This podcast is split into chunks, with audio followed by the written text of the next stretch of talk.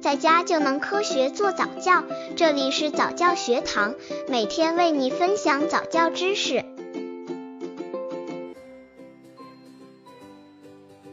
二十六个月宝宝早教亲子游戏三：动物追逐。和宝宝玩动物追逐的游戏，这个游戏不仅锻炼宝宝的奔跑能力，还能锻炼宝宝的毅力。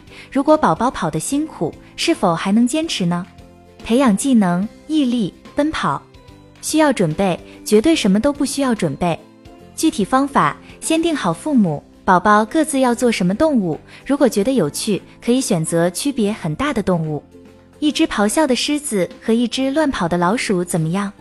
或者一只蹦蹦跳跳的兔子和一只咯咯叫的母鸡，要不然甚至可以是一条令人发痒的章鱼和一条嗖嗖作响的鱼。不管你是什么动物，一定要记得抓到宝宝后，给他一个大大的拥抱和热情的亲吻，并且还要再咯吱他几下。刚接触早教的父母可能缺乏这方面知识，可以到公众号早教学堂获取在家早教课程，让宝宝在家就能科学做早教。二十六个月宝宝早教亲子游戏四家里的野餐会，春暖花开的时候出去午餐是不错的选择。周末选择一个环境优美的公园，带上野餐的用具。当然，这样的外出野餐比较繁琐，那么可以和宝宝来一次家里的野餐会，选择一次吃午餐的机会，把野外变成家里的地面吧。家里的野餐会不仅能让你省去车马之劳，而且还能让宝宝吃得更多。培养技能、想象力、语言能力，需要准备野餐垫、各种手抓食品、帐篷，如果有的话。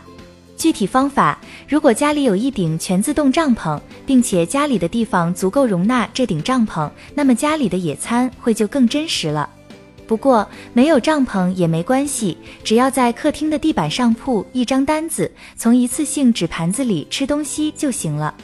准备一些宝宝吃的手抓食品，例如小馒头、蔬菜条、煮鸡蛋等，让他假装你们是在某一个更为吸引人的地方吃饭，比如高山上或小溪旁。